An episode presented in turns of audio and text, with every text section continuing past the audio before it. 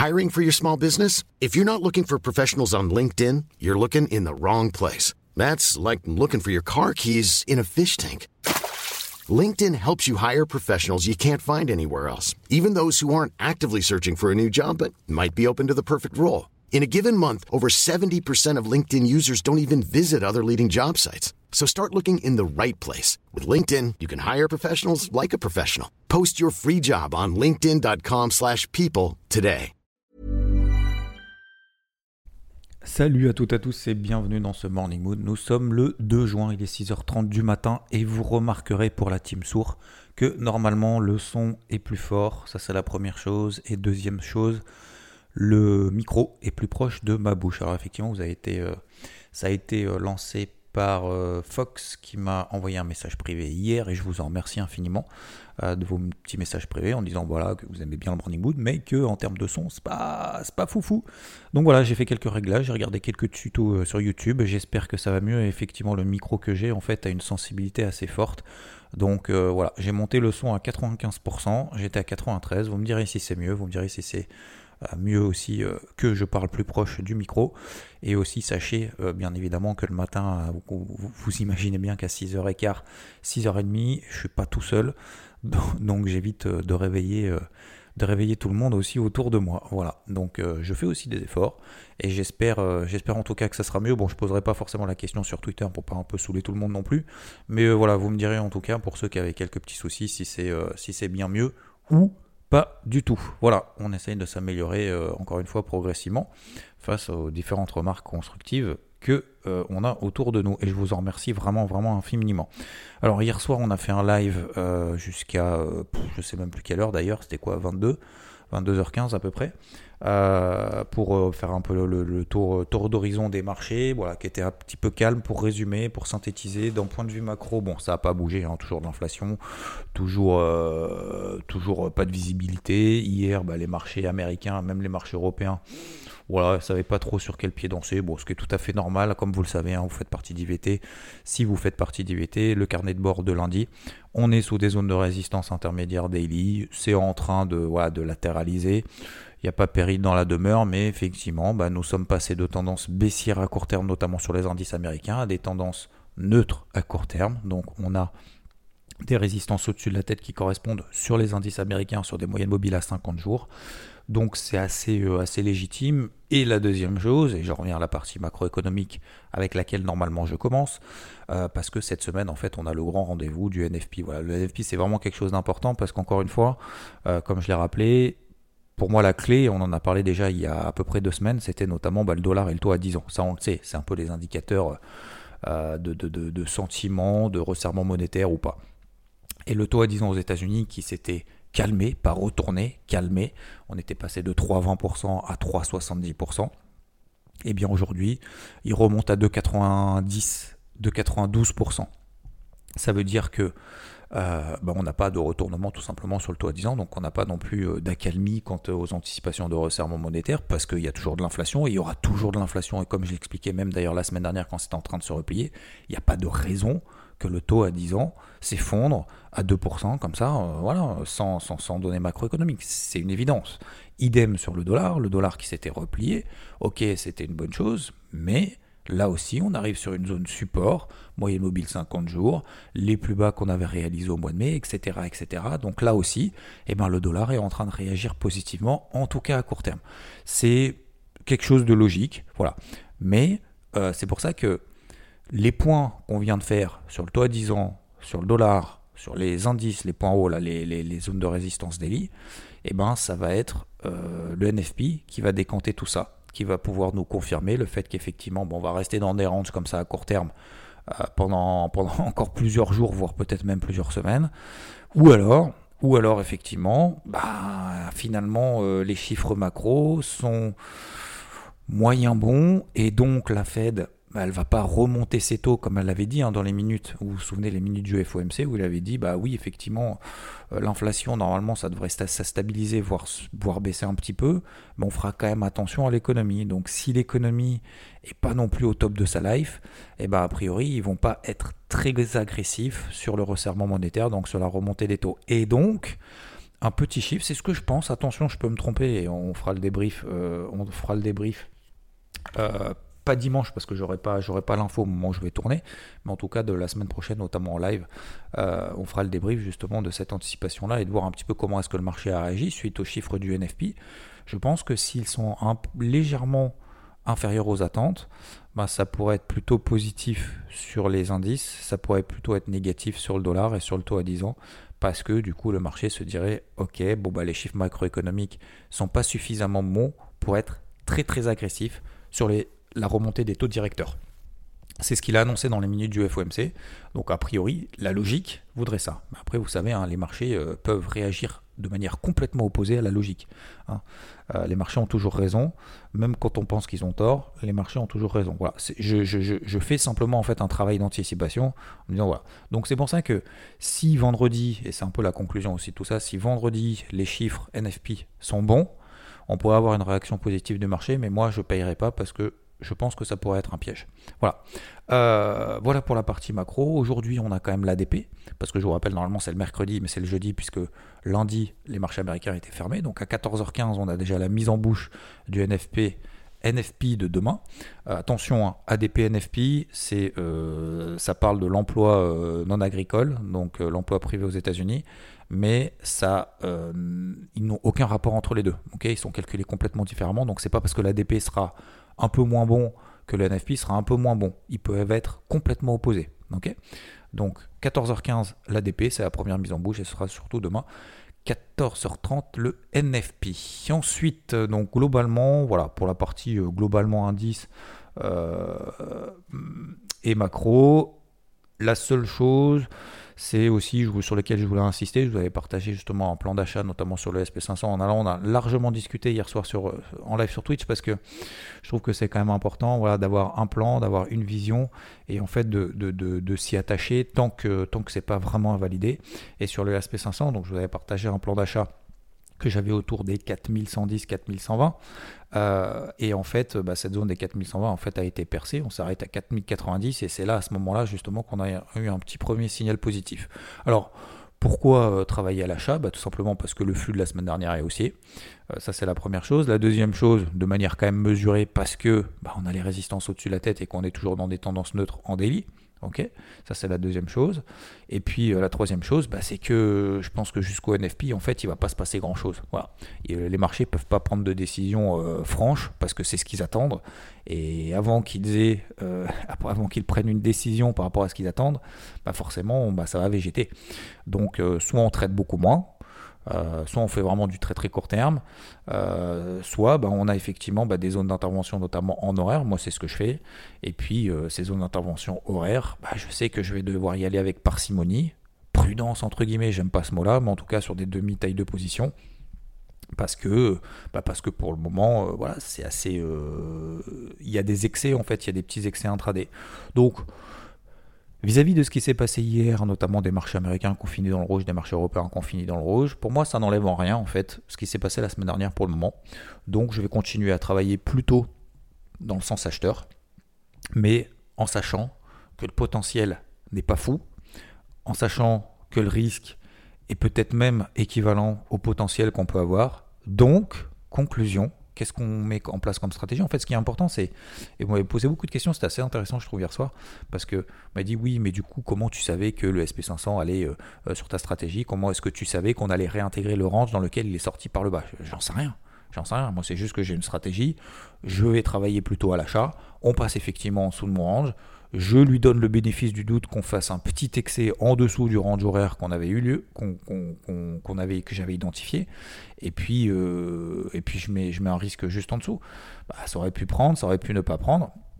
Mais on ne peut pas être acheteur et vendeur en fait. On peut pas être acheteur et vendeur sur, un support. On peut pas être acheteur et vendeur sur une résistance. C'est pas possible.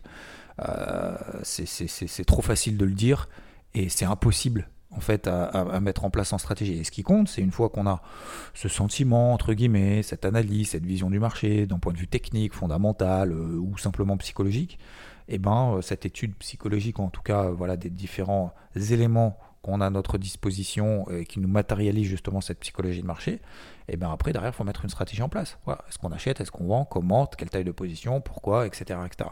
Et une fois qu'on a tous ces éléments réunis, bah, on y va, et puis après, on prend le risque. Et on n'est jamais sûr de rien. Certains me disaient, oui, mais du fois, du coup, euh, moi, j'ai du mal, et c'est une très bonne remarque, et, c'est vrai, j'ai du mal parce que, en fait, j'ai l'impression que toutes les décisions que je dois prendre, c'est dans les moments critiques, mais dans les moments critiques, je suis trop prudent, entre guillemets. Et donc, j'arrive pas à prendre de risques à ce moment-là. Et effectivement, bah, c'est exactement ce que je vous disais sur le, sur le bear market, hein, le SP500. Le SP500 est rentré en bear market sur le point bas de l'année 2022. 2022. Euh, voilà. Depuis, il a pris 7%. Le jour où on est rentré en bear market, depuis, il a fait que monter. On a pris 7% sur le SP500. Donc, ça montre que il y a vraiment, faut vraiment faire une différence entre l'émotivité où systématiquement, bien évidemment, mais c'est normal, hein, Attention, hein, attention, c'est normal, mais il faut se faire force.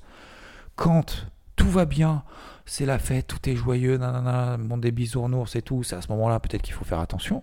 Et à l'inverse, c'est peut-être quand plus personne n'y croit, etc., etc., que faut peut-être se poser la question qu'il y a quand même peut-être des opportunités, en fait. Mais pour pouvoir y répondre, faut se dire qu'est-ce qu'on veut? Est-ce qu'on veut acheter sur de repli des choses sur lesquelles on a des convictions? Est-ce qu'on veut acheter quand tout le monde veut acheter Et c'est peut-être à ce moment-là qu'il faut faire attention. Est-ce que finalement on fait que du trading par émotivité en disant bah quand ça monte, moi je veux chercher à acheter, quand ça baisse, je veux chercher à vendre, et puis euh, et puis bah j'espère euh, j'espère être euh, ne pas être le dandon de la farce comme les autres fois. Et je dis pas qu'il faut faire du contre-tendance, attention, au contraire. Hein. Moi, je fais vraiment que du tendance, du tendanciel. en tout cas, sur des visions, des prises de recul un petit peu plus, un longues. Donc, euh, donc voilà, mais attention, ça ne ça, ça, marche pas 100% du temps. Bref, donc tout ça pour dire quoi Que sur le SP500, pour le moment, je ne remets pas en question.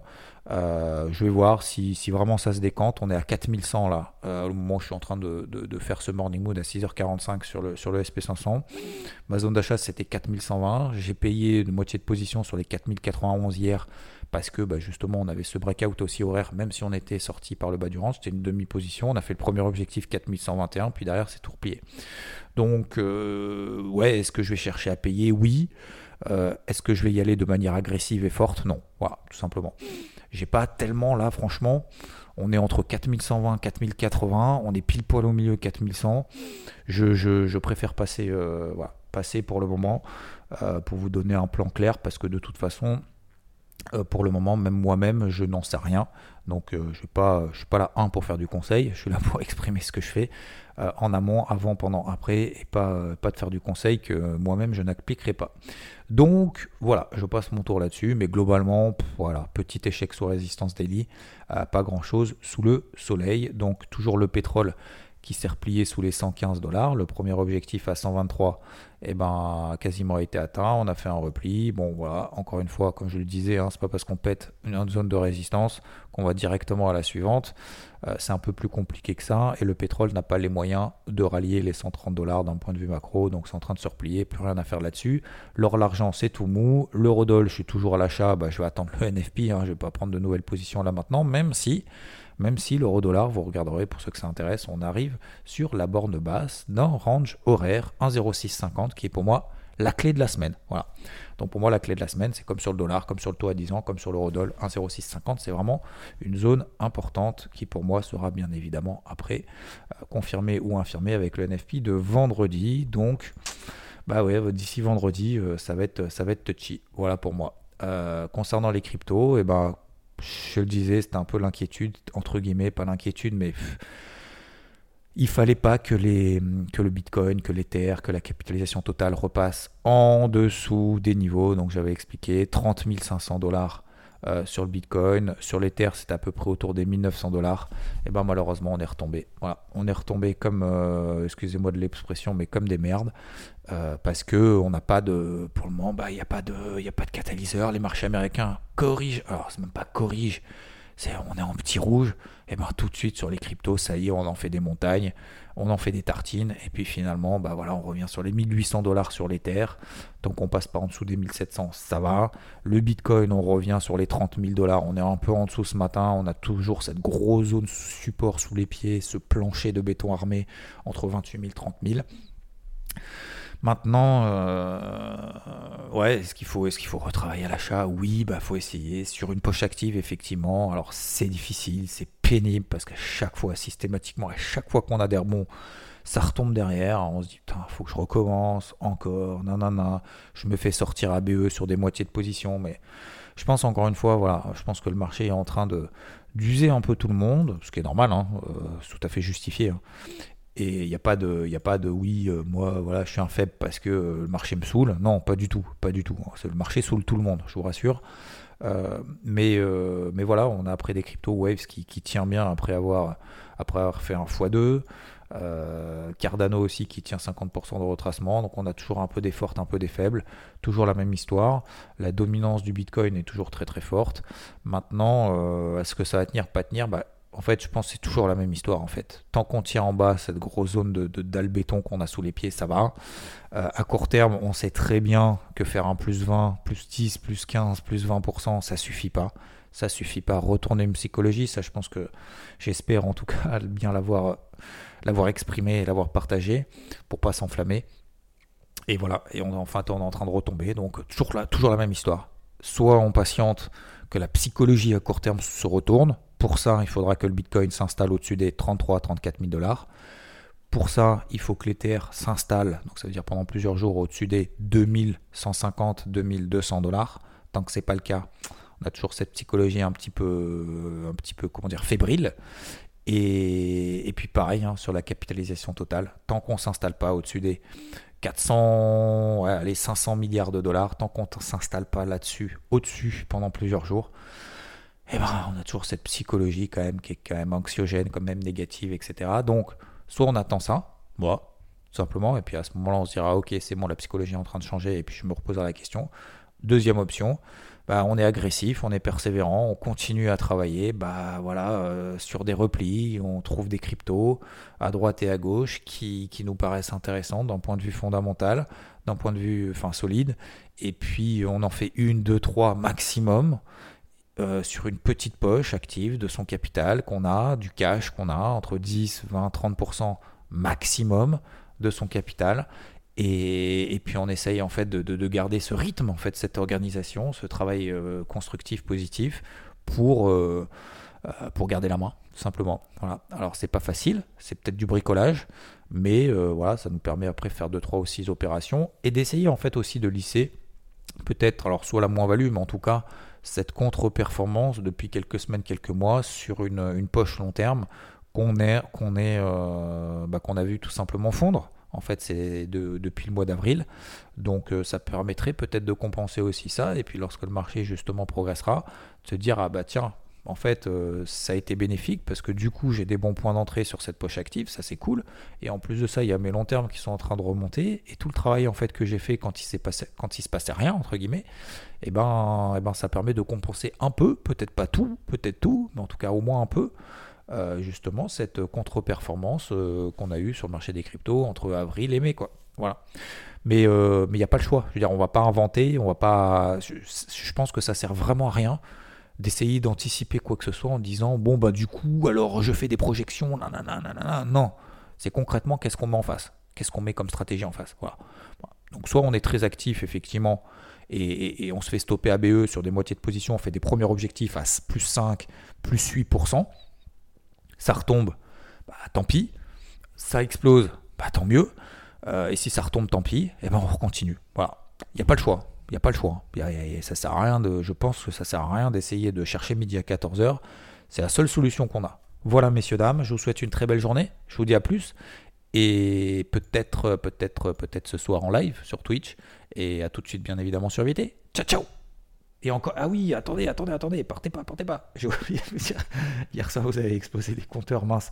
Parce que hier en live sur Twitch, il y en a certains qui ne savaient pas qu'on pouvait voter sur les podcasts. 454, c'est bon, ça a bien été pris en compte. Merci à vous pour vos 400, plus de 450 étoiles, c'est monstrueux. Merci à vous tous. Bonne route. Ciao, ciao. Hey, it's Paige DeSorbo from Giggly Squad. High quality fashion without the price tag. Say hello to Quince.